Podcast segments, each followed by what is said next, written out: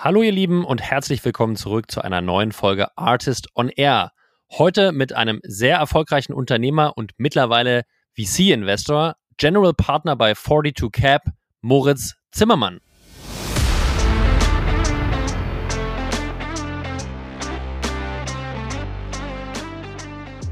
Viele Gründer, die diese Erfahrung noch nicht haben, denken, naja, muss mir jemanden einstellen, der Vertrieb macht, dann ist das Problem erledigt. Ein Vertriebler muss her. So. Leider ist nicht so einfach. Mein, mein mentales Modell ist so ein bisschen das einer Autofabrik. Ja, bei Tesla mhm. oder BMW. Da kommt links irgendwie Stahl auf der Rolle rein und rechts kommen die Autos raus. So. Dazwischen gibt es aber mindestens 70 verschiedene Produktionsschritte, die alle fein aufeinander abgestimmt sein müssen. Wenn das nicht ist, dann kommt am Ende Schrott raus. Und so ähnlich muss man das Sales-Modell auch sehen.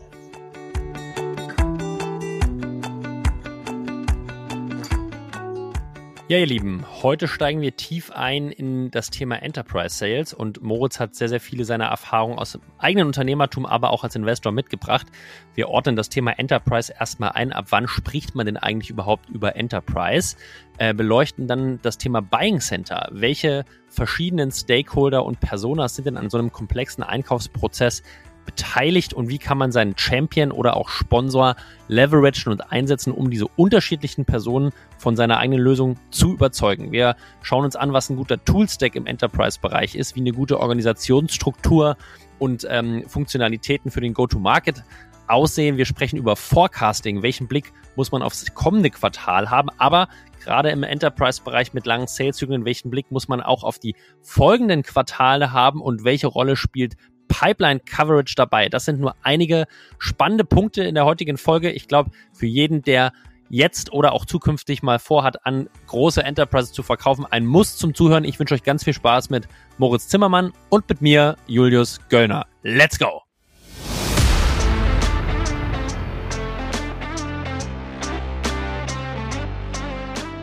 Artist on Air, der SaaS-Podcast für den deutschsprachigen Raum. Wertvolle Tipps, von erfolgreichen Gründern, Top-Investoren und führenden Industriepartnern, die euch bei der Skalierung eures Unternehmens schnell und unkompliziert weiterhelfen. Zusammengestellt von Janis Bandorski, Julius Göllner und Matthias Ernst.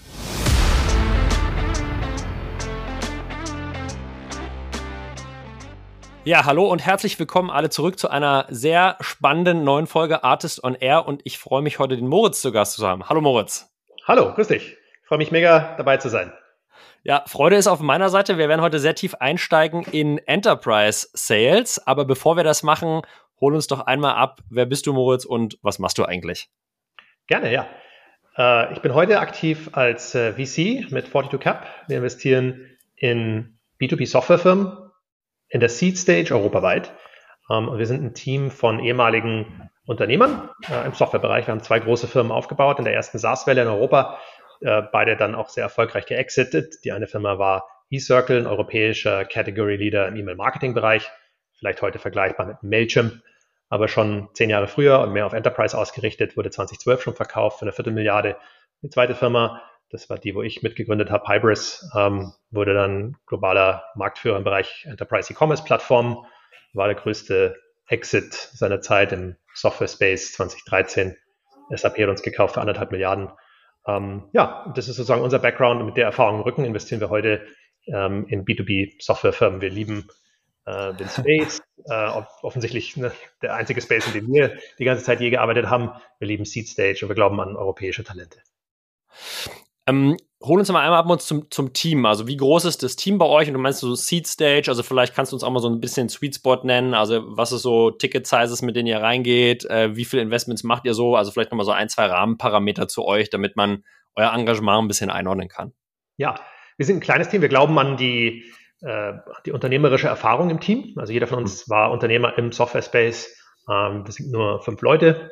Ähm, wir machen im Schnitt so zehn Investments pro Jahr. Ähm, mhm aus dem vierten Fonds mittlerweile, 110 Millionen Euro Fonds, ähm, brandneu dieses Jahr geraced und geclosed. Ähm, Ticket Size ist zwischen einer halben Million und zwei Millionen.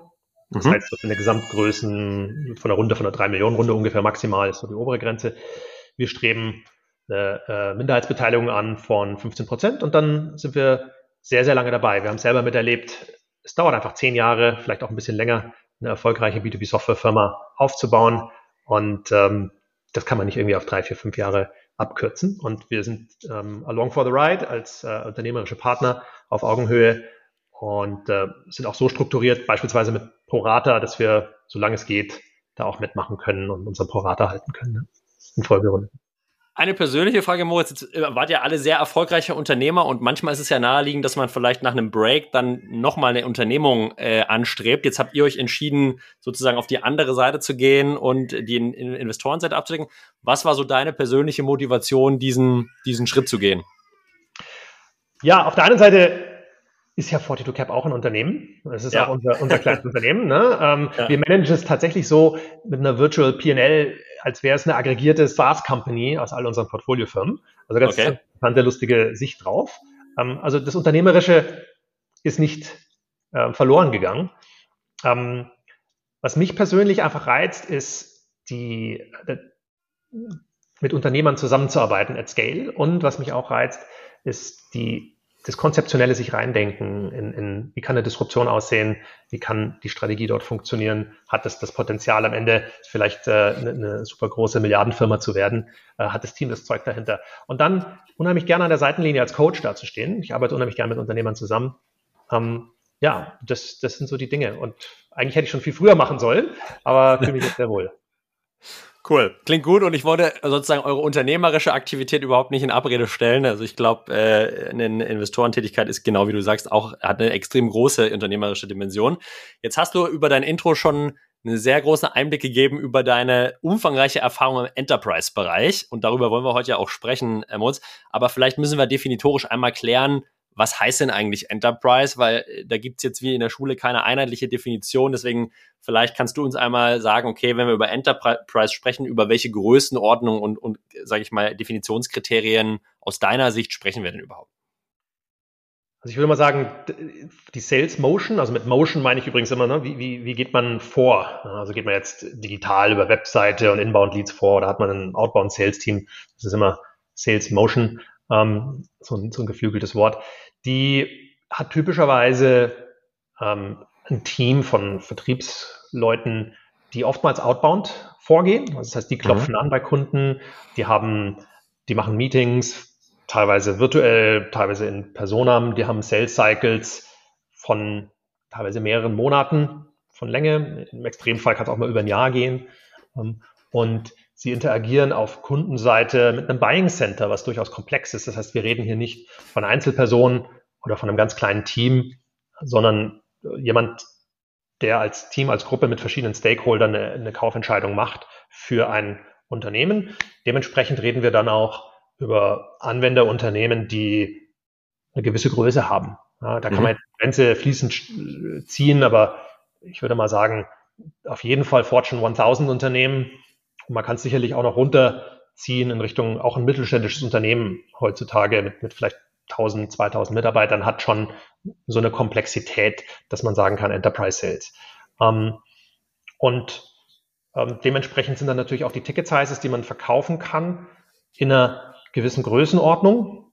Die mhm. müssen sogar sein, weil wenn die Ticket Sizes zu klein sind, dann ist man eigentlich in so einer Todeszone, wo man, wo man zwar Kunden gewinnt, aber es kommt nicht genug an Umsatz bei rum pro Kunde, um die ganzen Marketingaktivitäten und Vertriebsaktivitäten zu finanzieren. Man muss ja bedenken, wenn man einen von dreien gewinnt, hat man zweimal von dreimal die ganze Aktivität gemacht, die ganzen Meetings, die ganzen Flüge, die ganze Zeit, die ganzen Gehälter bezahlt und ist nichts bei rumgekommen. Ähm, also gedanklich muss man natürlich das, was man äh, da an Kosten hat, mit reinbeziehen. Das heißt, irgendwo so bei 100.000 Euro aufwärts mhm. Wird, ACV, ACV ja, ja, wird, wird spannend. Heißt jetzt nicht, dass man als Startup nicht auch mit 30.000 Euro anfangen kann. Ich habe viel, viel gesehen im, im Laufe auch meiner Erfahrung mit, mit Hybris, dass man, wenn man einfach größer wird, wenn man mehr Marktpräsenz hat, mehr Brandpräsenz hat, auch ein größeres Produkt über die Zeit entwickelt hat, dann die ACVs auch sehr schön hochschrauben kann. Ja, von, von 30 auf 100 ist, glaube ich, machbar. Aber von 5 auf 100 ist vielleicht eine andere Größenordnung, da sollte man anders rangehen.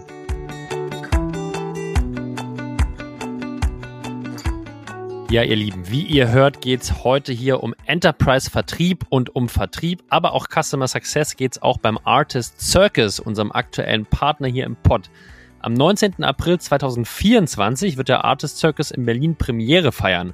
Das erste Learning und Development Festival für Sales und Customer Success Teams in ganz Europa. Freut euch auf einen ganzen Tag voller Training, Motivation, Wettbewerb und natürlich jede Menge Spaß. Mit über 100 Masterclasses und wirklich hands-on Workshops könnt ihr euren AEs, BDRs, SDRs, Customer Success Managern und Pre-Sales Teams das beste Training des Jahres bieten und wertvolle Insights von den Top-Performern der Tech-Industrie gewinnen. Ein Besuch auf dem Artist Circus ist ideal geeignet als Incentive für euer Team in Q4 als Spiff für Q1 oder auch als Team-Event, Jahres- oder Quartals-Kickoff. Das Event ist noch nicht live, aber für die Artist Community gibt es jetzt schon eine Warteliste. Sichert euch eure Plätze unter www.artist-circus.com. Und hier geht's weiter mit dem Pod.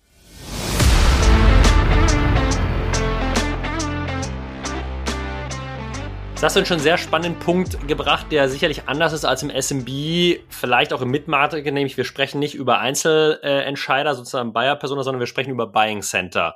Das ist vielleicht jedem sozusagen in der Zusammensetzung auch noch nicht unbedingt ein Begriff bei uns, aber vielleicht kannst du uns mal einen Einblick geben, was sind so unterschiedliche Rollen im Enterprise-Bereich, die in so einem Buying Center vorzufinden sind? Ja, also ich vermute jetzt mal ein CFO spricht da vielleicht mit und dann noch irgendwie Legal und dann noch Data, aber vielleicht kannst du uns einmal so äh, einen Überblick geben, wer da alles Mitspracherecht hat und wen man in so einem Buying Center dann auch abholen muss, wenn man diese 100.000 Euro Tickets äh, final über, den, über die Ziellinie bringen möchte. Ja. Also die wichtigste Person, würde ich mal sagen, ist, ist der Sponsor. Ja? Das ist typischerweise ein User oder ein, ein, ein Owner einer gewissen Business Unit, äh, der oder die dieses Projekt vorantreiben möchte, vielleicht auch das Mandat dazu hat. Das ist mal ganz wichtigste Sache. Ne? Ich habe mal von einem Kollegen aus dem Sales den alten Spruch gelernt, der ist bei mir geblieben, no sponsor, no party. Also wenn ich in meinem Sales-Prozess nicht merke, da ist eine Person auf der anderen Seite, die will mir da helfen, durchzunavigieren, dann wird es wahrscheinlich auch nichts. Oder wenn ich als Sales Manager nicht auf die Frage, wer ist denn der Sponsor, eine klare Antwort kriege, ähm, mit Telefonnummer, WhatsApp und allem drum und dran, ja, wo ich weiß, ich bin mit dem in guten Kontakt oder mein, mein Kollege im Vertrieb ist, dann wird es nichts. Also das ist mal das Erste. Da geht es um Business-Nutzen, das sind die, die die Applikation am Ende haben wollen. Dann gehen wir weiter. Oftmals hat man bei Softwareprodukten irgendwo IT als Gatekeeper. Entweder, weil die sagen, wir haben den Einkauf zentralisiert, wir wollen da keinen Wildwuchs haben, nicht, dass wir am Ende 23 CRM-Systeme haben. Ähm, oft ist aber auch so, dass IT irgendwo selber mitwirken muss bei der Implementierung dieses Produktes. Da gibt es dann irgendwelche Datenschnittstellen zu irgendwelchen internen Systemen. Das heißt, die müssen schon irgendwie mal Zeit haben, die müssen Ressourcen einplanen, wie, wie ein Projekt eigentlich. Ja. Dann gibt es vielleicht ja. Legal, zum einen häufig so mit, mit so Themen wie ähm, Consumer Data Privacy und so sonstigen Sachen. Ja, dass einfach mal gewisse Sachen abgeklopft werden müssen. Wo läuft es? Läuft es jetzt irgendwie auf einer amerikanischen Cloud oder in Deutschland? Wie sieht es aus mit den Daten? Ähm, diese ganzen Themen. Dann hat man häufig vielleicht gerade so bei HR Tech Betriebsrat ähm, als, Buy, als Buying Center noch, die wollen dann sicherstellen, ne, dass die Mitarbeiter nicht irgendwie ausspioniert werden oder, oder sonstige Dinge da passieren in der Software. Ähm, dann natürlich ähm, Procurement, also die Beschaffung, die kommen oft ganz am Ende. Das sind dann diejenigen, die dann nochmal die Mission haben, nochmal 10% mindestens äh, den Preis zu drücken. Ähm, CFO oftmals, der das Gesamtbudget hat. Oft ist es auch so, dass die Entscheidung für so eine Ausgabe gar nicht in der Hand von einer Person liegt, sondern das geht dann so, dass der Sponsor am Ende sagt, wir haben uns entschieden für den und den Anbieter und das wird dann nochmal präsentiert oftmals auf Ebene der Geschäftsführung, auf Ebene des Boards. Ähm, das kann dann je nach Ausgabenhöhe ein Vorstand sein, der das abzeichnen kann oder vielleicht der gesamte Vorstand, ähm, wo dann wieder der CFO natürlich die wesentliche Rolle mitspielt. So, und diese ganzen Leute muss man alle irgendwie koordinieren. Ja, wenn der Sponsor sagt, äh, ich will das mit euch machen, ist schon mal top, heißt aber noch lange nicht, dass man über die Ziellinie ist. Also eigentlich muss man so sagen, nach dieser ich nenne es gerne den Technical Sale, nachdem der Technical Sale entschieden ist, also ja, der hat mir klar kommuniziert, er will das mit uns machen, mhm. dann gehen nochmal ein, zwei Monate Projektkoordination durch, um, um alle Leute abzuholen und ähm, auf, auf Linie zu bringen, einen Implementierungsfahrplan zu machen und so weiter. Um, genau. Und ich glaube, was, was man, wenn man noch nicht so lange in dem Gebiet tätig ist, muss, was wir oft sehen, ist, dass man versucht, die Ansprache dieser ganzen unterschiedlichen Personas in dem gleichen Maße zu machen. Ja, also ich spreche sozusagen den CFO und den Legal Guy der, mit der gleichen Präsentation an und mit den gleichen Informationen, was eigentlich ja völlig falsch ist. Ja, die haben sehr unterschiedliche Painpoints, die haben sehr unterschiedliche Sachen, auf die die schauen. Du hast ein paar schon erwähnt, ja, Datensicherheit, ähm, äh, DSVGO-Konformität und so weiter. Das heißt, ich vermute, der Prozess, diese zwei Monate, sind wirklich nochmal eigentlich extrem viel Arbeit, jeden einzelnen dieser anderen Leute im Buying Center über eigentlich einen individuellen Sales-Prozess mit jedem, mit Hilfe vom Sponsor oder Champion, auch nochmal wirklich ins Boot zu holen, oder? Und sehr, sehr personenorientiert und Painpoint-orientiert für die einzelnen Personen zu agieren. Ja, und vor allem auch dem Sponsor zu helfen. Man muss sich ja überlegen, meistens kann man einmal im, einmal im Leben oder einmal in der, in der, in der äh, Teilkarrierelaufbahn bei diesem Unternehmen so, eine, so, ein Stück Software kaufen, was so viel Geld kostet. Ja? Wohingegen ja. jetzt natürlich auf der Vertriebsseite macht man das verkaufsseitig dauernd. Das heißt, dieser Sponsor, der weiß eigentlich gar nicht, was da alles noch zu beachten ist. Der weiß gar nicht, dass da vielleicht noch der Betriebsrat um die Ecke kommt oder der, äh, der Datenschutzbeauftragte ähm, und dass man mit IT mal sprechen müsste, wann die denn Platz machen könnten in ihrer Kapazitätsplanung für die Implementierung. Ähm, das hat er noch nie gemacht. Ja? Ähm, der weiß auch vielleicht gar nicht, wer die Kollegen dort sind. Ja? Das heißt, mit dem muss man erstmal gemeinsam ähm, auf freundliche Art und Weise so, ein, so, so ein Close-Plan nennen wir das, umsetzen, wie so ein kleiner Mini-Projektplan und agreeen und den auf die, ohne dass man ihn für dumm verkauft, ja, auf die Idee bringen, ah, vielleicht sollte man mal mit IT reden, ja. Ähm, und dann gemeinsam das umsetzen ähm, und die natürlich speziell auch abholen, was, die, was deren Bedürfnisse sind. Wie wir jetzt eine Sales Motion für so ein komplexes Buying Center aufbauen, darüber reden wir gleich. Moritz, ich möchte einmal vorher sozusagen nochmal einen Schritt zurück und sagen, der gesamte Go-to-Market, du hast schon gesagt, eine Outbound-Sales-Funktionalität braucht man, aber es gibt ja schon noch ein paar andere Funktionen, die man im Go-to-Market, im Enterprise auf jeden Fall erstmal auf dem Radar haben sollte. Welche Funktionen würdest du denn sagen, sind im Enterprise Sales, im Go-to-Market signifikant und relevant? On average gibt es sicherlich immer Einzelfälle, aber jetzt erstmal, was, was, was sollte man unbedingt beachten? Ich würde sagen, es gibt insgesamt vier.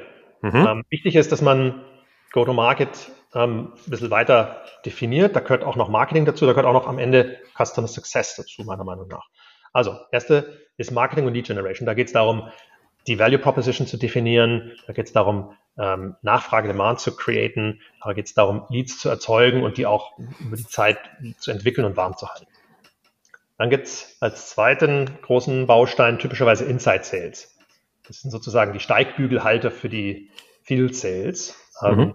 oftmals sind das Junior-Leute, die viele von diesen Vorarbeiten machen, ähm, dann immer nicht diese doch sehr teuren Field Sales mit diesen ganzen Arbeiten ähm, belämmern muss. Die machen ähm, das sogenannte Prospecting häufig. Das heißt, sie gehen, klopfen an die Türe von irgendwelchen Listen auf LinkedIn. Die gehen aber auch ähm, so vor, dass sie die, die Leads, die vielleicht von Marketing generiert werden, auf einem Event beispielsweise, weiter qualifizieren ähm, und, und fortentwickeln. Ähm, und machen sozusagen die Frühphase des Trichters in der, in der, in der Opportunity-Qualifizierung. Dann kommen wir sozusagen zum Hauptthema, das sind die Field Sales, Leute. Mhm. Ähm, die arbeiten mit den Kunden. Das heißt, wenn es eine qualifizierte Opportunity gibt, dann identifizieren die, was sind die Initiativen beim Kunden, die machen die Value Proposition, die executen die Sales-Kampagne, ähm, kümmern sich um Dinge wie, ne, positionieren wir uns dort gegen Wettbewerb, wie validieren wir eigentlich die Lösung im Kunden, wie schauen wir, dass da ein ROI-Plan dahinter liegt. Ähm, die, die machen die Proposals, die machen die Verhandlungen am Ende, äh, closen das Ganze ähm, und machen dann entsprechend die Übergabe zur vierten Rolle, das ist dann Customer Success. Ähm, die machen initial, sagen wir bei der kleineren SaaS-Firma erstmal das ganze Onboarding, Training, Support, dass das entsprechend ähm, erfolgreich in die Adoption kommt. Und je größer dann die Kundenbasis wird, desto mehr kümmern sie sich dann irgendwann auch um Renewals. Wenn ich jetzt mal eine Firma bin, ich verkaufe drei Jahre Vertrag, dann habe ich also im Jahr vier das erste Mal Renewals kommen und irgendwann wird die Basis an Kunden hoffentlich so groß, dass meine Renewals viel, viel mehr sind als mein Neugeschäft. Ähm, das heißt, da muss ich mich auch drum kümmern, äh, was, was passiert, wie kann ich vielleicht neue Initiativen identifizieren, wie kann ich neue Features ähm, beim Kunden in die Adoption bringen ähm, und vielleicht auch Upselling und solche Sachen vorbereiten. Jetzt stelle ich mir vor, Moritz, dass gerade im Success, anders als im SMB oder Mid-Market, eigentlich eine sehr, sehr große Verantwortung liegt, weil ich bin einmal durch diesen komplexen Verkaufsprozess durchgegangen, habe die komplexe, eine komplexe Lösung an ein komplexes Buying Center verkauft. Und jetzt geht es darum, sozusagen diese Lösung aber wirklich zu aktivieren und in die Nutzung zu bringen. Äh, würdest du unterschreiben, dass da im Enterprise jetzt sozusagen in diesen eins, zwei Monaten danach, nach Signature bis, bis wirklich zum Onboarding, dass da extrem viel Fokus liegen muss, um, um sozusagen diesen sehr teuren Prozess vorher dann auch wirklich aktiviert zu bekommen? Ja, man kann sogar sagen, ein Renewal, wenn ich jetzt mal einen Dreijahresvertrag als Standard nehme, ein Renewal erarbeite ich mir nicht im letzten Jahr oder in den letzten vier Wochen, sondern eigentlich eher im ersten Jahr, wo es mhm. ums Onboarding geht, wo es um Value Creation geht und, und, diese ganzen Dinge. Ja. Also auf jeden Fall sehr, sehr wichtig. Ähm, ist aber gedanklich oftmals was anderes als, ähm, als Enterprise Sales. Und ich habe auch irgendwie so die Erfahrung gemacht, die meisten Startups ähm, sind da schon ganz okay, ja, weil die Rollen mhm. sind, ja, die, die Rollen, da kann man auch einen guten Projektmanager nehmen oder, oder einen guten Entwickler, der vielleicht gut mit dem Kunden auch reden kann oder einen Support. Gibt es häufig genug Leute irgendwie. Man muss nur Fokus drauf setzen, klar, wenn man jemanden hat, dann, dann geht es natürlich nicht. Ja. Um, ähm, aber die meisten Startups sind sowieso immer noch in dieser Frühphase, in diesem na, mit offenen Ohren dem Kunden zuhören, was gibt es an Feedback, weil das Produkt ja auch noch jung ist und sich weiterentwickeln muss. Ähm, also meistens sind die da ganz gut. Wenn es dann irgendwann Richtung Series B und C geht, da muss man natürlich skalierbare Modelle haben, weil man auch nicht jeden Kunden äh, mit der gleichen Intensität betreuen kann. Jetzt habe ich ja heute das Glück, Moritz, dass ich mit dir jemanden hier habe, der sehr viele Erfahrungen im Aufbau von Enterprise Sales Prozessen und Motions hat und gleichzeitig sehr frühphasig investiert. Deswegen natürlich jetzt die Frage, die alle oder viele jetzt brennend interessiert. Wie bauen wir denn jetzt eine Enterprise Sales Motion wie bauen wir den auf? Du hast im Vorgespräch gesagt, das sollte strukturiert sein wie ein Produktionsprozess. Da bin ich natürlich jetzt sehr gespannt, was da dahinter sich verbirgt und wie wir das am besten jetzt machen. Ja, wichtig ist mal, viele Gründer, die diese Erfahrung noch nicht haben, denken, naja, muss mir jemanden einstellen, der Vertrieb macht, dann ist das Problem erledigt. Ein Vertriebler muss her. So. Leider ist nicht so einfach. Mein, mein mentales Modell ist so ein bisschen das eine Autofabrik ja, bei Tesla mhm. oder BMW. Da kommt links irgendwie Stahl auf der Rolle rein und rechts kommen die Autos raus. So. Dazwischen gibt es aber mindestens 70 verschiedene Produktionsschritte, die alle fein aufeinander abgestimmt sein müssen. Wenn das nicht ist, dann kommt am Ende Schrott raus. Und so ähnlich muss man das Sales-Modell auch sehen. Also beispielsweise, wenn ich jetzt jemanden habe, der Account Executive ist, der Vertrieb machen soll, und ich gebe dieser Person aber nicht genügend qualifizierte Opportunities, mhm. dann ist es eigentlich eine Verschwendung von Talent. Also muss ich mir erstmal überlegen, was muss ich denn vielleicht machen in der Vorstufe, Top of Funnel, oben im Trichter, ähm, dass ich ausreichend Leads generieren kann. da muss ich mir überlegen, so oft vielleicht eine Marketingaufgabe als erstes. Dass, dass ich sage, okay, hm, was ist überhaupt mein Messaging? Welche Kunden möchte ich überhaupt angehen? Ähm, mit welchen Marketingmethoden mache ich das? Mache ich jetzt hier SEO? Mache ich hier Thought Leadership und Content Marketing? Gehe ich auf Messen? Mache ich äh, Word of Mouth? Mache ich Google Ads? Äh, was es nicht alles gibt, ja. Ähm, aber auch dort entsprechend äh, vorwärts zu gehen. Ähm, und dann muss ich eben diese zweite Stufe haben, ne, die, die SDRs, mhm. die das Ganze vorqualifizieren. Ähm, und dann erst meine Account Executives. Und dann muss ich vielleicht auch noch überlegen, hinten raus Customer Success, also Account Executives sind eher Hunter, Customer Success sind eher Farmer. Das ist oft, oft auch eine, ein Persönlichkeitsmerkmal der Leute, das merkt man dann schon, ne? wer, wer wie strukturiert ist. Ähm, und für ein Startup, das anfängt, würde ich stark empfehlen, nicht als allererstes einen Account Executive zu hiren, mhm. sondern das als Gründer selber zu machen. Zwar aus folgendem Grund. Ähm, wenn ich den Account Executive einstelle und ich aber diese ganze Top-of-Funnel-Arbeit nicht gemacht habe im Marketing, im SDA-Bereich, bringt es eigentlich nichts. Das heißt, ich muss erstmal das machen und dort kann ich auch zum Glück leichter Leute finden. Kann ich mit Juniors mehr arbeiten, brauche ich nicht super teure Vertriebsleute. Ähm, und dann mache ich es erstmal selber. Und wenn ich dann irgendwann merke, hm, Sonntagabend und ich habe immer noch nicht alle äh, Proposals dieser Woche abgearbeitet. Ich krieg's einfach nicht mehr auf die Reihe. Das ist ein starkes Signal dafür, dass da genügend Futter da ist, dass ich jetzt mal jemanden einstellen kann. Ähm, und der zweite Vorteil ist, auch wenn ich Vertrieb nicht vielleicht bis ans als Karriereweg als Gründer äh, eingeschlagen habe oder, oder das machen möchte, dann lerne ich in diesen ersten 18, äh, 24 Monaten doch genug darüber, wie gut aussieht, dass ich hinterher, wenn ich dann eine Organisation äh, einstelle, viel besser damit klarkomme und weiß, okay, das könnte die richtige Person sein und das vielleicht nicht. Ähm, wenn ich jetzt nur der, der, der Tech-Gründer bin und mich nie damit beschäftige und das alles an jemand anders abgebe, naja, dann wie soll ich das denn entscheiden, ob das das Richtige ist oder nicht? Ja? Also irgendwann muss ich immer anfangen, zumindest mal auf einer gewissen Ebene mich damit auseinanderzusetzen.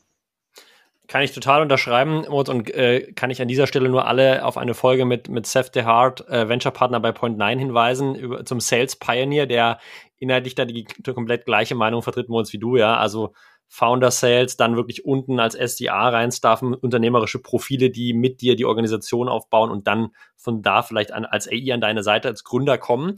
Äh, äh, dennoch natürlich die spannende Anschlussfrage, wann aus deiner Sicht macht es denn Sinn, Leadership äh, für ein Team dazu zu holen? Ja? Also in welcher Teamgröße würdest du denn sagen, macht es Sinn, einen, einen Head of Sales, einen VP Sales zu holen? Und was sollte der in einer immer noch sehr frühen Unternehmensphase dann für ein Profil eigentlich sein? Ja, also es ist irgendwo zwischen Series A und B. Mhm. Ähm, kleiner Trick. Ich würde die Person vom Titel so einsortieren, dass das auf der Visitenkarte draufsteht, dass man immer noch eine Person drüber machen kann. Ja? Weil am Anfang brauche ich vielleicht jemanden, der managt mir mein Team für die Dachregion oder Zentraleuropa oder so. Ähm, das muss aber nicht zwangsläufig die Person sein, wenn ich irgendwie Series B, Series C bin, die ein Team von, von 100, 200, 300 Leuten global managen kann. Vielleicht ist das eher ein Amerikaner hinten raus. Ja? ja. Ähm, wenn ich aber jetzt schon der Person Nummer eins irgendwie den Titel Chief Revenue Officer gegeben habe, ja, schwierig, den wieder wegzunehmen, ohne Enttäuschung zu haben. Wenn es aber irgendwie nur äh, Head of Sales Dach ist, weil ich das erstmal nur brauche, ich bin ja nur ein Dach vielleicht am Anfang, dann habe ich alle Möglichkeiten, kann ich oben noch zwei, drei Ebenen drüber packen und mir vielleicht später noch seniorigere Leute einholen, ähm, ohne dass ich jemanden vom Kopf stoßen muss. Ähm, und kann der Person immer noch sagen, du bist mein erster Pick, wenn du dich gut entwickelst, bist du irgendwann auch Chief Revenue Officer. Ähm, also Series A würde ich sagen, kommen so die ersten Manager rein. Ab Series B geht es darum, auch so dieses ähm, Senior Executive Leadership Team aufzubauen, wo ich die C-Levels dann habe für alle anderen Funktionen, nicht nur für Sales.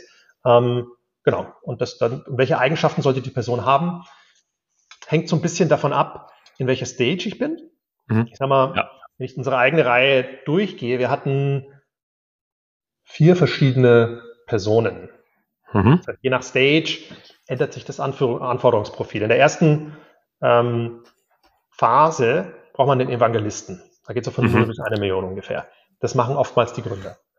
Ähm, der zweiten Phase, äh, so mit eine Million auf, auf, auf 10 oder sowas, ja, ähm, das ist dann jemand, der es repeatable macht. Jemand, der schaut, wie, wie kann ich da Mechanismen etablieren, Pipeline-Hygiene, äh, was ist mein, mein Standard-Suchraster von Leuten, wie kriege ich die successful, äh, wie bringe ich hier Best Practices rein, ja, der das wie so eine Maschine ähm, äh, macht. Ja, dann ähm, nächste Phase mal von 10 Millionen aufwärts auf, auf 40 vielleicht. Ähm, da geht es dann darum, auch international vorwärts zu machen. Da braucht man auch einfach jemanden, der brutal schmerzfrei ist, sich in den Flieger setzt und sagt, ähm, ich, ich sehe meine Familie, weiß ich nicht, nur zwei Tage im Monat oder, oder fünf Tage im Monat, bin einfach unterwegs von Amerika bis Singapur. Ähm, und ähm, ja, das ist dann wieder eine andere Person bei uns gewesen. Und hinten raus, wenn es dann richtig groß wird, ähm, so 50 Millionen aufwärts, ist es fast Dashboards und Enablement und solche Sachen am Ende ganz anders. Ja, da ist man gar nicht mehr so sehr im, ähm, im, im einzelnen Deal drin, weil die, die, die Pipeline dann irgendwie am Ende haben wir eine Milliarde Umsatz gemacht mit dem Business. Ähm, ja, das sind dann halt auch in einem einzelnen Quartal hunderte von Opportunities. Da geht es dann eher darum, quantitativ das Ganze zu erfassen und große Programme umzusetzen und, und vielleicht auch Politik im Großunternehmen gut zu beherrschen. Sehr spannende, äh, sehr spannendes Framework und sehr spannende Viererlogik. Äh, Finde ich, finde ich sehr, sehr nachvollziehbar und auch sehr insightvoll. Vielleicht konzentrieren wir uns sozusagen jetzt mal wieder auf Phase 1, sozusagen 0 bis, 0 bis 1. Ich glaube, die Funktionalitäten haben wir besprochen und die Go-to-Market, äh, die Go-to-Market-Funktionalitäten haben wir besprochen. Jetzt natürlich so die Frage, was, was sollte man insbesondere im Enterprise, Enterprise jetzt wirklich konkret machen? Also was sind die, die Jobs to be done, vielleicht gerade wirklich in dieser sehr frühen Phase, und aus deiner Erfahrung 2023, was ist auch ein Tool-Stack, den du empfehlen würdest, den man am Anfang haben sollte, der nicht overengineert ist. Ja, wir brauchen, glaube ich, nicht die 15 äh, Sales Tech äh, Tools, die äh, on average in den USA verwendet werden, aber es gibt sicherlich Sachen, ähm, über die man sinnvoll nachdenken sollte in dieser frühen Phase. Ja, grundsätzlich würde ich empfehlen, Sales so aufzubauen, dass man nicht nur ein Sales aufbaut, sondern dass man eigentlich im Hinterkopf immer noch hat eine My Company Sales Academy. Mhm. Also, dass ich irgendwie das einen strukturierten Lern- und Entwicklungs- und Ausbildungsprozess habe, durch die ich alle New Hires durchführen kann. Weil ich habe im Sales-Bereich oft viel Churn. Ähm, es ist ein Bereich, wenn es erfolgreich läuft, der schnell wachsen wird. Ähm, und ich muss diese Leute successful machen und ich muss auf der anderen Seite auch ihnen Tools geben, dass sie alle irgendwie halbwegs standardisiert arbeiten. Das heißt, wenn ich mir irgendwie, es kann Notion sein, Confluence, sonst irgendwas sein, ähm, wo, wo, ich diese ganzen Sachen dokumentiere und sage, so machen wir das. Ja. Und es gibt dann auch zum Toolstack ähm, Sachen, ja, Gong, Outreach und Co., äh, die mir helfen, das zu dokumentieren, was machen die Kollegen da eigentlich, wenn die mit dem Kunden reden, zu identifizieren, das war gut, sind wir mal hier Preisverhandlung. Ähm, mhm. Und das kann ich dann wieder als Schnipselchen rausnehmen, in, mein, in meine Dokumentation reinpacken. Und der nächste, der dann als Junior kommt, kriegt es gleich mit im Onboarding-Prozess. Ähm, dass ich also versuche, dieses ansonsten eher ähm, Erfahrungswissen irgendwie zu, zu, dokumentieren und zu kodifizieren. Ähm, das, das erlaubt es mir auch, am Ende deutlich mehr Juniors einzustellen. Ich muss dann nicht immer nur die, die teuren Heavy Hitters nehmen, die vielleicht auch gar nicht irgendwie reinpassen ähm, ins Gehaltsgefühl und andere Dinge, sondern ich kann diese Juniors damit auch erfolgreich machen. Ähm, was sind die, die Dinge, die man braucht? Also ich brauche Discovery Tool Value Framework. Also was sind die, was sind die Fragen, die ich erstmal mache, machen muss am Anfang? Ja, also von Tech Stack bis hin zu, wer sind die Entscheider? Was haben sie gemacht? Warum? Äh, warum nicht? Und so weiter. Ähm, das vielleicht kurze, kurze Anmerkung hier uns, also wirklich sozusagen Discovery Framework. Welche Fragen sollte ich dem Sponsor, aber auch den anderen Beteiligten im Buyer Center im Prozess später stellen, um gewisse Informationen zu extrahieren, die mir helfen, größeres Verständnis für diese Personen zu entwickeln. Ne? Genau. Und dann auch zu sagen, guck mal, du hast dieses Problem. Ähm, du hast mir gesagt, dieses Problem ist ungefähr so und so groß für dich. Ähm, und hier haben wir eine Funktionalität, die, die, die ist Teil unserer Value Proposition X, die dieses Problem löst. Und damit kannst ja. du so und so viel sparen. Ja? Weil nur dann kann ich am Ende auch in der Preisverhandlung sagen, Preis ist ja immer relativ. Ja? Wenn der, ja. der Procurement-Typ kommt und sagt, ja, 200.000 Euro AC ist ja viel zu teuer, da müssen wir was machen. Und die richtige Antwort ist drauf, naja, wir haben das mal mit dem Sponsor durchgerechnet. Ähm, die Zahlen habt ihr bestimmt intern noch viel präziser. Aber wir glauben, ihr spart damit 10 Millionen im Jahr. Da sind 200.000 natürlich doch geschenkt, oder? Ja. So, das muss die richtige Antwort sein. Da, da komme ich aber nur hin, wenn ich vorher die richtigen Fragen gestellt habe, die mir helfen, diesen ROI und sowas zu machen. Ja? Und dann jetzt mal ganz konkret äh, nachgefragt worden, wie sollte, wo, also nehmen wir mal Notion als Beispiel, das ist der Ablageort für strukturierten Content fürs Team. Äh, und wie würdest du in was für einem Format würdest du sozusagen diese Discovery Questions äh, erarbeiten und darstellen? Ist das ein Miro-Board? Ist das, also was, was würdet ihr intern als Best Practice nutzen? Also die Questions sind eigentlich ganz simpel. Das sind ja. eigentlich äh, vielleicht gruppiert in, in, in drei, vier Sektionen, ja, zum, zur Initiative, zu den Entscheidern, zum Tech-Stack, ähm, zum, zum, welche andere Leute oder andere Optionen schaut ihr euch an und dann einfach fragen. Ja, Word-Dokument klassifiziert, gruppiert, that's it, zugreif zugreifbar für alle müssen, diese Fragen sollten alle, diese Qualifizierungsfragen sollten alle, die anfangen, nach zwei Monaten können, in- und auswendig mit Reaktionen auf Antworten dieser Fragen, richtig? Die sollte man auch irgendwie äh, abgelegt sein im CRM-System, ne? Ja. Ähm, genau. Ich denke, dann geht es in Richtung ähm, Value Proposition und ROI-Tools. Mhm ähm, relativ simpel zu machen. Der beste Weg ist eigentlich, das mit Kunden zu machen. Mit Kunden durchgehen und mal zu sagen, okay, was, was habt ihr denn hier eigentlich an Mehrwert? Und die Leute werden einem nicht genau sagen, was Sache ist. Das muss ich aus dem Fenster legen. Ja? Aber man kann dann so Sachen sagen, naja, jetzt habt ihr hier zehn Leute, oder? Wenn ihr das voll ausrollt, sind das 30. Äh, nach Adam Riese könnte ich mir vorstellen, pro Person X. Äh, liege ich damit falsch? Wenn ich sage, da spart ihr zwischen zwei und vier Millionen ein. So, und das muss ich meinen Sponsor einfach mal, und dann gucke ich mal, was der so sagt. Ja, und dann sagt mir, oh, das könnte schon stimmen. Okay, dann, dann sage ich halt natürlich in meinem Case na, vier Millionen. Ne? Ähm, mhm. Ähm, so, also so muss ich mich irgendwie rantasten mit dem Kunden gemeinsam. Ähm, und dann oftmals ein relativ simples Ding. Ein kleines Excel-Ding, was die mitnehmen können. Also nichts Ausgefallenes mit fiesen Formeln, wo keiner mehr durchsteigt. Relativ einfaches, was ich dem auch mitgeben kann. Dass der mal daheim in Ruhe seine eigenen Sachen einträgt. Ähm, das heißt, ich baue eine Grundstruktur in Excel für mich, dann habe ich meine erstmal Annahmen, mit denen ich reingehe, die validiere ich im Gespräch mit meinem Sponsor oder Champion, genau wie du sagst, durch so offene Fragestellung oder ich gebe mal eine Hypothese rein und schaue die Reaktion ab. Dann update ich das Modell äh, Moritz und schicke sozusagen in einer einfach verständlichen Form. Du meinst ein wirklich einfaches Excel-Modell, das an den Kunden, so dass er dann damit noch mal ein bisschen rumspielen kann, adaptieren, aber unterm Strich muss unten sozusagen Mehrwert stehen im Sinne von einem EBIT-Effekt, einem zusätzlichen Revenue, einer Kostenersparnis, sozusagen ein ganz klarer, quantifizierbarer Value-Add. Genau. Was ich auch oft äh, gesehen habe, ist einfach anzufangen mit, was sind eigentlich typische Probleme, mit mhm. denen sich die Branche heute beschäftigt. Ja, nehmen wir Auto als einfaches Beispiel. Ja, die mhm. müssen Elektrifizierung lösen und die müssen aber auch irgendwie selbstfahrende Autos lösen und irgendwie das Auto ist heute ein Computer auf vier Rädern. So, damit kann ich mal anfangen. Und dann, was haben die dabei typischerweise für Probleme? Ah, keine Ahnung, sie haben jetzt nicht genügend Software-Know-how im Haus, ja, siehe VW. So, ähm, und dann ähm, kann ich sagen, okay, typischerweise, was werden die für Initiativen haben, um das Problem zu adressieren? Und wie kann unsere Software ihnen helfen bei diesen Initiativen? Mhm. Dann, ne, was, was bringt es ihnen typischerweise? Und dann vielleicht noch, wo habe ich einen Proofpoint beim Kunden XY? Also wenn ich sage, guck mal, für Tesla haben wir das schon gemacht. Ähm, dann, dann habe ich den, den, den, den, den Beleg dafür. Ja? Und damit kann ich auch anfangen, hinten raus zum Beispiel mein Marketing-Content und andere Sachen aufzubauen. Da kann ich dann eine, eine, Geschichte drauf machen, wie hat Tesla jetzt, keine Ahnung, Software Engineering etabliert in der Autofirma als Beispiel. Ja. ja? Ähm, und das kann ich dann wieder für Thought Leadership und sowas raushauen. Dann brauche ich sowas ähnliches für die Demos. Die Demos sind dann eigentlich wieder, ich habe sagen wir mal meine fünf Value Propositions identifiziert. Mhm. Die Demos sollte ich dann so machen, dass sie eigentlich genau Proof Points dafür sind. Ja? Ähm, dann brauche ich was für äh, das heißt, da gehe ich nochmal kurz rein. Das heißt, eigentlich die Demo ist, also ich glaube, es ist für viele klar, aber vielleicht nicht für alle.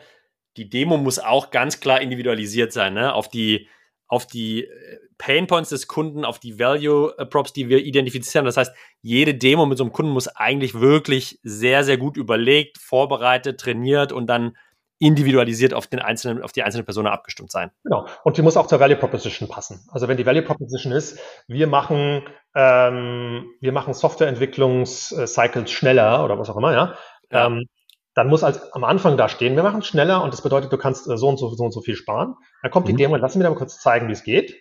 Und am Ende kommt vielleicht nochmal die Closing Scene, die sagt, guck mal, und bei XYZ haben wir genau das gemacht.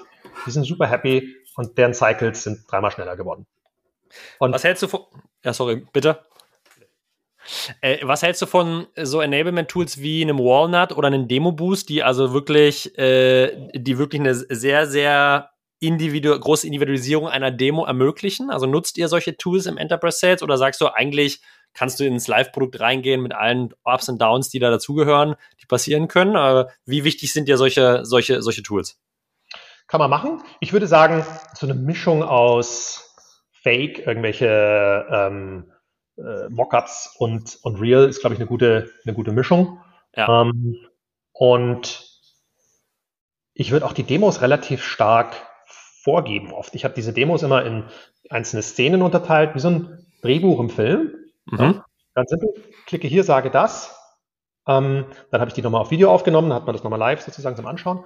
Und damit bin ich dann durch und habe das Team enabled. Ähm, also das, und dann sichergestellt, dass sie alles Gleiche sagen. Ja? Ähm, und jeder hat, am Ende hat man eine Library wieder zurück auf dieses, auf dieses Ausbildungskonzept, wo, wo jeder New Hire durchgehen kann und sich das auch selber aneignen kann. Okay. Mhm. Ja. Dann haben wir Competition, ja, Differenzierung, vielleicht auch Fallen legen. Ja, man sollte ja nie irgendwie so zu direkt gegen den, den, Wettbewerber pushen, aber vielleicht kann ich irgendwie dem Kunden, nimm mal als Beispiel ähm, äh, Data Privacy äh, in der EU und ich weiß, meine Wettbewerber sind Amerikaner und die haben nur Rechenzentren in Amerika und ne, dann kann ich schon mal von vornherein ähm, dieses Thema ansprechen so ein bisschen und dann weiß ich hinten raus, habe ich die Falle schon mal etabliert und die Wettbewerber werden rein, rein tappen, weil sie es natürlich nicht können. Ne? Ähm, aber wenn ich beim Kunden schon mal klar gemacht habe, das ist doch für euch total wichtig, du kriegst es niemals durch Legal durch, wenn, wenn, wenn, wenn es nicht lokal hier läuft in, in, in Europa. Ähm, da habe ich schon mal das gemacht. Und umgekehrt muss ich mir natürlich auch überlegen, welche Fallen stellt der Wettbewerber für mich. Mhm. Ähm, ja. Dann brauche ich ein, ähm, eine, eine Datenbank oftmals für RFPs und RFP-Responses. Oftmals kriegt man dann ähm, von diesen Unternehmenskunden, gerade wenn man in einer reiferen Phase ist, wo sich so eine Kategorie anfängt zu etablieren, kriegt man standardisierte Templates bei der Ausschreibung. Ja. Mhm. Und auch da wiederum gibt es einige Tools, die einem helfen können, das, das ähm, wiederverwendbar zu machen, sodass ich nicht jedes Mal wieder von Neuem anfangen muss, alles zu schreiben. Ähm, denke, dass da zukünftig auch Generative AI nochmal äh, richtig äh, helfen wird. Ähm, ja, und dann ein Close-Plan hinten raus, so ein simpler Projektplan, den ich mit dem Kunden, mit meinem Sponsor gemeinsam mache, hatten wir schon drüber gesprochen. Mhm. Ähm, Standardverträge, Statement of Works, ähm, diese ganzen Dinge. Da würde ich jedem empfehlen, es möglichst standardisiert zu machen. Ich glaube, es bringt nicht viel, ähm, hier irgendwie den Anwälten das Geld in den Rachen zu schmeißen. Ähm, ja. Aber klar, ähm, muss man jedes Mal durch diese Verhandlungsrunde, oftmals durch im Enterprise Sales, wo nochmal die Anwälte dann Vertragsklauseln auseinanderfieseln werden.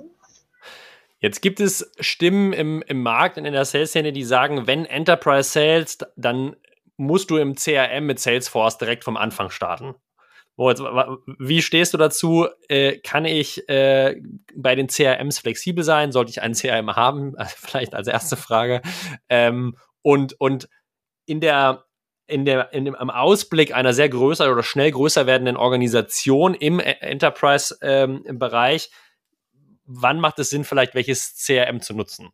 Ja, also ich würde auf jeden Fall sagen, CRM muss sein. Und wichtig ist aber auch, was ich, dass ich eine CRM-Hygiene etabliere, die Leute zwinge dazu, das zu machen. Teilweise mit brutalen Methoden, also nach dem Motto, ihr kriegt kein Geld und keine Commission, ähm, keine Boni, wenn das Ding nicht aktualisiert ist. Ja? Und dann mhm. gibt es erste Warnung, zweite Warnung und dann reden wir über einen Abschied. Ja? Ähm, also das muss an der Stelle schon mit, mit harter Hand geführt werden. Ähm, welches Tool, das ist ein sehr breiter Markt, da gibt es sehr, sehr gute. Ähm, ja. Salesforce ist natürlich irgendwo oben ähm, das komplexeste und, und äh, brauche ich aber wahrscheinlich auch erst, wenn ich verschiedene Motions habe, wenn ich stark international bin, äh, wenn ich, wenn ich Multi-Product bin, ja. dann, dann lohnt sich das. Ansonsten ist es oftmals Overkill. Ähm, für eine Organisation, die viel so mit Content Marketing und sowas arbeitet, ist sicherlich HubSpot ganz nett, auch wenn es nicht billig ist, weil ich dort alles in einem habe und auch viel Best Practices drin habe. Äh, ansonsten äh, Pipedrive höre ich öfters als, als relativ modernes, agiles Ding.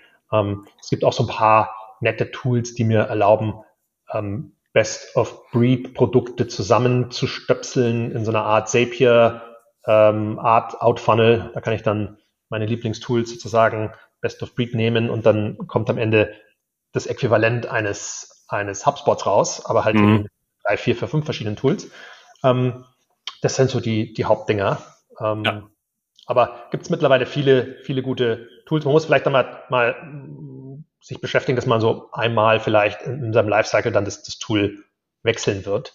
Ähm, aber das, was jetzt gut ist für ein kleines Unternehmen, äh, muss jetzt nicht das gleiche Tool sein, wie wenn ich 100 Leute im Sales habe ich denke, eine sehr, sehr gute Differenzierung. Zwei Phasen. Phase 1, hohe Flexibilität. Gibt super viele Anbieter am Markt, kann man gucken. Und dann gibt es wahrscheinlich sozusagen im Wachstum mal einen Switching Point, der auch mit viel Aufwand und Pain äh, im Normalfall verbunden ist, wo man dann auf ein System wechselt, was eine höhere Komplexität, wie von dir angesprochen, abbilden kann. Ähm, du hast schon gesagt, Pipeline-Hygiene. Ähm, das, das geht so nachher ein bisschen mit, mit Fokussierung und sauberen Daten. Ich würde gerne mit dir nochmal sprechen, Moritz, über so wirklich Fokus in der Sales-Organisation auf vielleicht die Short-Term-Perspektive, also wirklich die nächsten Monate, gerade wenn man längere Sales-Zyklen hat und vielleicht Fokus sozusagen auf die sechs bis zwölf Monate going forward. Was sind aus deiner Sicht sozusagen in diesen zwei Dimensionen Sachen, die man beachten sollte, die da wichtig sind ähm, im Führen einer Sales-Organisation? Ja, also das Klassische ist natürlich das aktuelle Quartal. Ja, es gibt den alten Joke im, im, im, Sales, you're only as good as your last quarter. Ähm, also alle Erfolge, die ein Jahr zurück sind, zählen nicht, wenn das aktuelle Quartal nicht gut ist. Ähm, Im aktuellen Quartal geht es vor allem ums Forecasting. Ähm, was wichtig ist, würde ich sagen, als allererstes, ähm, ich muss mir mal anschauen, ähm, hat jeder äh, Account Executive überhaupt genügend Cover an Deals, um seine Quota zu schaffen? Ich sollte mhm. natürlich auch schauen, dass ich Quota overdistribute. Also wenn ich jetzt, sagen wir mal, eine Million machen muss, dann würde ich vielleicht 1,3 Millionen verteilen, damit ich ein bisschen. Opportunity. Mhm. Ja. Ganz wichtig beim Forecasting fürs aktuelle Quartal, House Cleaning, Mut zur Lücke. Alles raus, was nicht echte Chance hat, irgendwas zu werden. Das heißt, ich muss mich am Anfang hinsetzen mit meinem Team als Sales Manager und durchgehen und gucken und, und Opportunities, die vielleicht noch zu frühphasig sind, rausschieben, in die Zukunft, nächstes, übernächstes Quartal. Dass ich nicht Zeit verbringe mit irgendwelchen Dingen und auch mir meinen Forecast ruiniere, ja, weil wenn da irgendwie ganz viele kleine Dinge drin sind, die vielleicht alle mit 30 Prozent Wahrscheinlichkeit gewichtet sind, Kleinvieh macht auch Mist, aber am Ende wird das nicht zum Abschluss kommen, dieses Quartal. Ja? Das ist ein super, super, spannender, super spannender Punkt, Moritz. Wie würdest du das als Leader machen? Weil klassische, äh, klassisches Beispiel im, Unterne im Unternehmen, du gehst dahin, sprichst mit deinen AIs und die sagen natürlich erstmal, ja, Moritz, also der, das ist jetzt, der kommt auf jeden Fall noch dieses Quartal, der Deal. Da bin ich ganz überzeugt, der Steffen ist ein guter Bekannter von mir, die, die kaufen noch. Wie, wie in diesem Dialog gehst du daran, um so ein bisschen wirklich realistisch einzuschätzen als Leader, was ist realistisch zu erwarten, was nicht? Machen wir es mal ganz einfach. Wenn ich ein Startup bin, ähm, im Enterprise-Bereich, dann reden wir über eine Handvoll Deals. Ja. Also reden wir für ein Quartal vier, fünf, sechs vielleicht, vielleicht sind es mal zehn. Aber wir reden ja nicht über Hunderte. Ganz ehrlich, als Sales Manager, ich würde mit allen diesen Kunden sprechen. Mhm, okay. Da fängt er schon mal an. Wenn der nicht mit mir sprechen will, als, als Gründer dieser Firma, dann ist schon mal irgendwas nicht, nicht richtig. Okay, also spannend. Viertelstunde nimmt es doch jederzeit. So, ich muss also mit allen eine Beziehung aufbauen und ähm, mir auch meine eigene Meinung machen können. Irgendwann kann ich das nicht mehr machen, aber äh, die ersten zwei Jahre, warum nicht? Ja? Mhm. Ähm, und dann muss ich natürlich anfangen, knallhart zu qualifizieren. Da gibt es gewisse ähm, Kriterien, Medic ist zum, zum Beispiel, ähm, und die müssen mir meine Sales-Kollegen aus dem FF ähm, runterrattern können. Ja? Wer ist der Economic Buyer? Äh, nach welchen Metriken wird entschieden? Wie sieht der Prozess aus? Ähm, was sind die Pain Points? Ganz wichtige Frage, was ist der Compelling Event im Enterprise Sales? Also nach dem Motto, wenn, was passiert Schlimmes, wenn der Kunde dieses Quartal nicht unterzeichnet? Passiert überhaupt irgendwas Schlimmes? Man sagt, hm, eigentlich nicht, dann, dann wird er auch dieses Quartal nicht unterzeichnen. Ja? Ja. Was könnte Schlimmes passieren? Naja, der CEO ist an der Börse und hat, hat angekündigt, sie machen hier eine große Transformation. Sie wollen jetzt, keine Ahnung, bleiben wir bei VW, ihre Software-Einheit endlich mal auf Vordermann bringen. Ähm, der steht unter Druck, die Uhr tickt. Ähm, der weiß, so ein Projekt so eine, da zu installieren, eine Software, die ihm dabei hilft, braucht auch drei, vier, fünf, sechs Monate, also muss er jetzt anfangen. So, da hast du ein Compelling Event. Ähm, also das zu verstehen, ähm, den, den, den, Champion, den Sponsor hatten wir gesagt. Ähm, und generell würde ich so die, die eher einen pessimistischen Ansatz nehmen. Also mhm. Leute sind immer Optimisten, aber was sehr, sehr, sehr, sehr gut funktioniert, ist das Qualify Out. Also immer nach Gründen suchen, warum der es nicht mit uns macht. Könnte nicht vielleicht doch ein Competitor früher dran sein, besser sein? Äh, hat er vielleicht doch nicht das Budget? Äh, äh, machen die vielleicht doch nicht was in-house? Irgendwie so. Und wenn am Ende nichts übrig bleibt äh, bei diesen ganzen negativen Fragen, dann wird es vielleicht mit uns machen. Ja?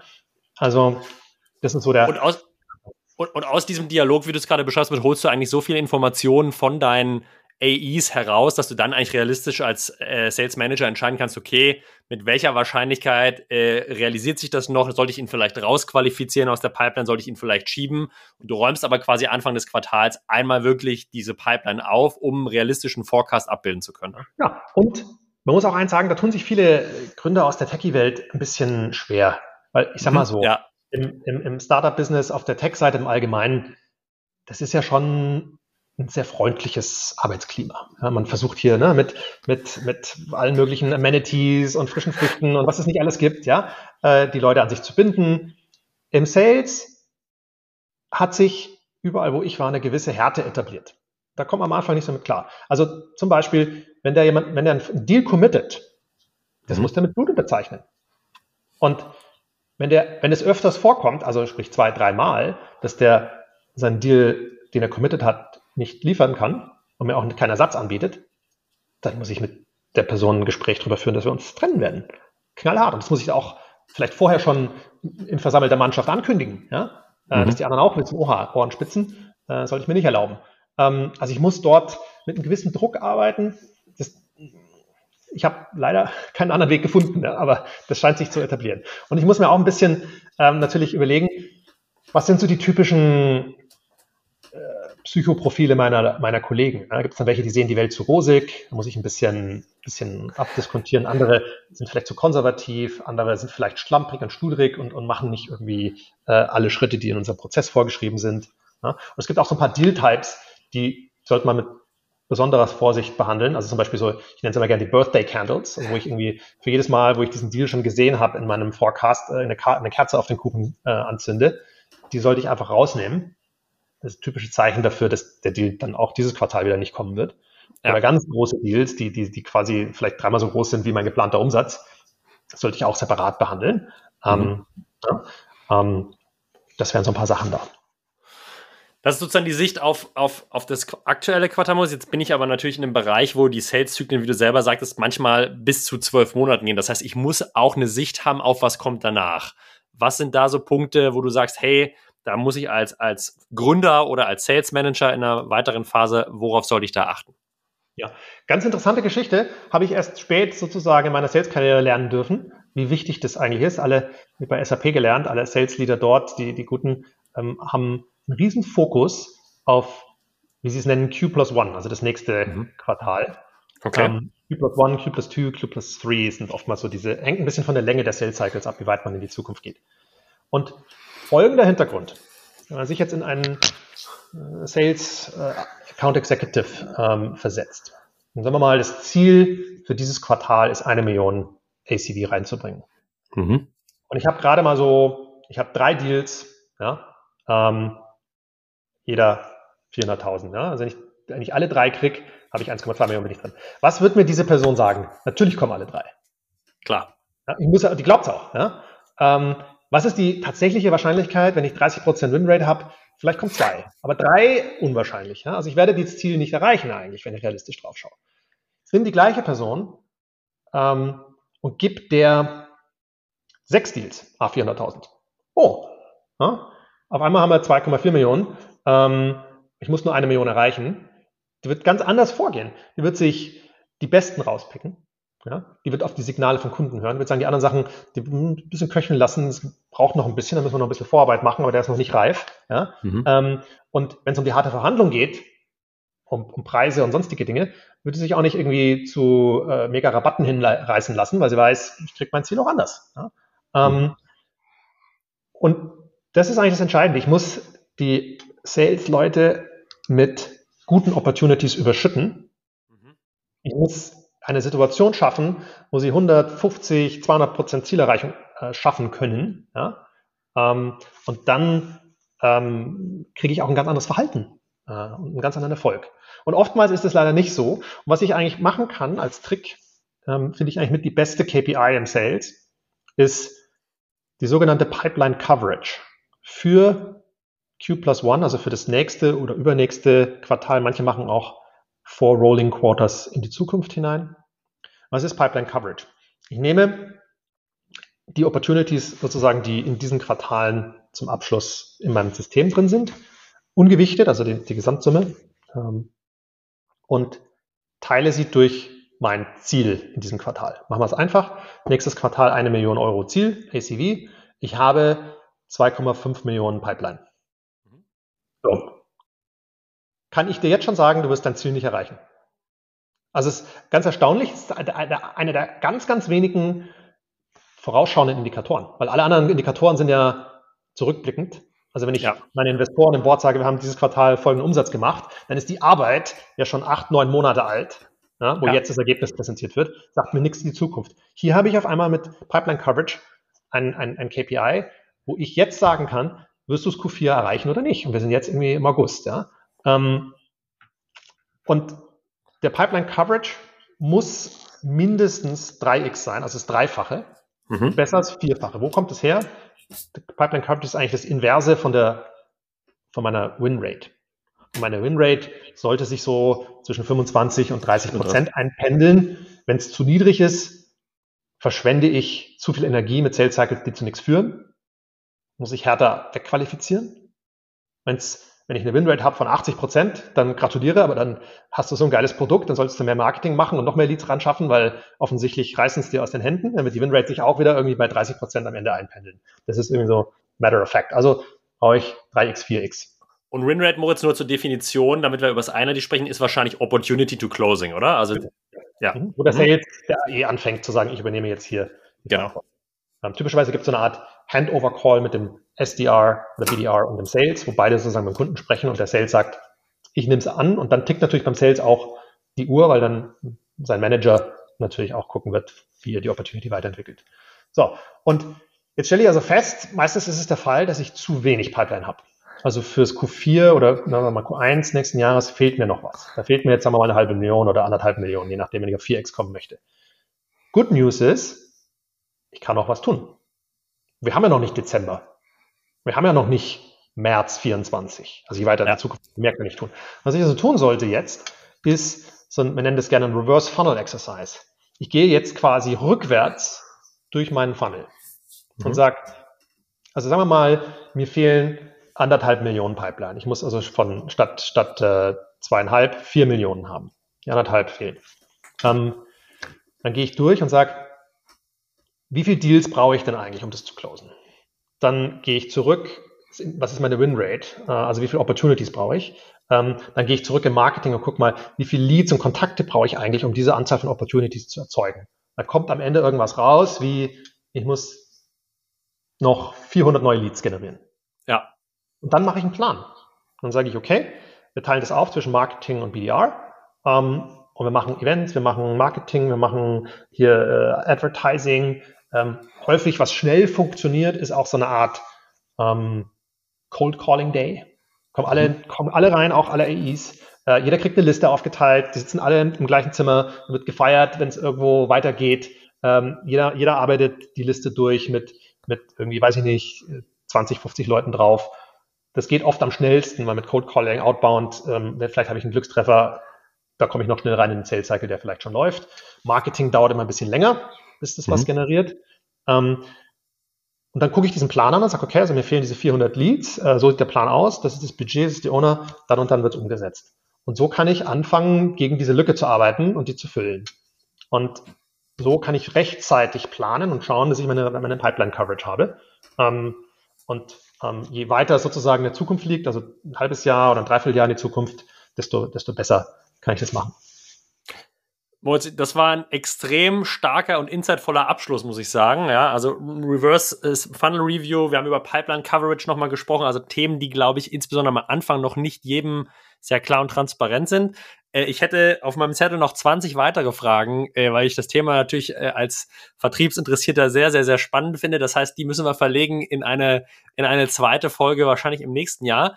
Ähm, mir hat erstmal innerlich mal super viel Spaß gemacht und äh, ich möchte mich ganz herzlich bei dir bedanken für diese super vielen, sehr strukturierten und klar in Framework gepackten Insights. Fand ich wirklich super. Super. Ju, es hat mir mega Spaß gemacht, dabei sein zu dürfen. Ich entlasse dich dennoch noch nicht ganz, weil wir haben äh, bei Artist on Air eine nicht inhaltliche Abschlussfrage und das ist quasi unsere kulinarische Genussfrage. Wo würden denn, würdest du unsere Artisten äh, hinschicken für gutes Frühstück, gutes Mittag, gutes Abendessen in, in deinem Fall München, glaube ich? Was immer irgendwie auch so ein bisschen so eine Münchner Institution ist. Äh, ich finde das Brenners ganz nett. Da, da hat man, da kann man ein bisschen was äh, zum Gucken, weil die ganzen Leute an der Maximilianstraße, das kann man sich anschauen, wie sie da zum Shoppen gehen. Man kann da schön sitzen und äh, hat sehr gutes Essen vom Grill und eine super schöne Atmosphäre. Und Küche wahrscheinlich deutsch, äh, deutsch angehaucht ähm, im, im Brenner? Ähm, es ist, äh, gibt's, gibt's einen offenen Grill, also man kriegt da vom Fisch bis zum Steak irgendwie alles. Ähm, kann da ähm, wirklich gut essen. Ist nicht ganz günstig, aber ähm, preiswert vom, von dem, was sie da liefern. Vielen Dank für den Tipp. Uns packen wir wie immer in die Shownotes und auf unsere Website. Da gibt's alle kulinarischen Tipps von all unseren Gästen. Das heißt, nie wieder schlecht essen, egal wo man in Europa ist. Ähm, hat mir großen Spaß gemacht. Ganz herzlichen Dank für deine Zeit, Moritz. Und äh, wir sehen uns spätestens zum Artist Summit. Ansonsten wieder hier äh, zur Folge, Folge nächstes Jahr. Danke. Ciao. Ciao.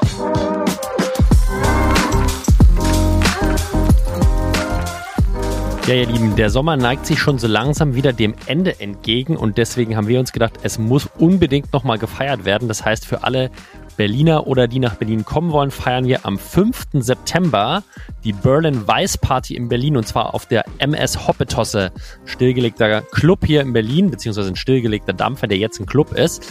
Zusammen mit Talk Partners, Gong und Kremanski gibt es einen vollen Abend im Miami Weiß Stil Essen und Drinks inklusive. Äh, 200 Founder und Executives aus der Tech- und Startup-Szene kommen zusammen. Wenn ihr noch Lust habt, da dabei zu sein, meldet euch bei uns. Es gibt noch ein paar wenige letzte Tickets und wir freuen uns auf einen sehr, sehr lustigen, spannenden Abend mit vielen coolen Gesprächen, aber vor allem jeder Menge Spaß.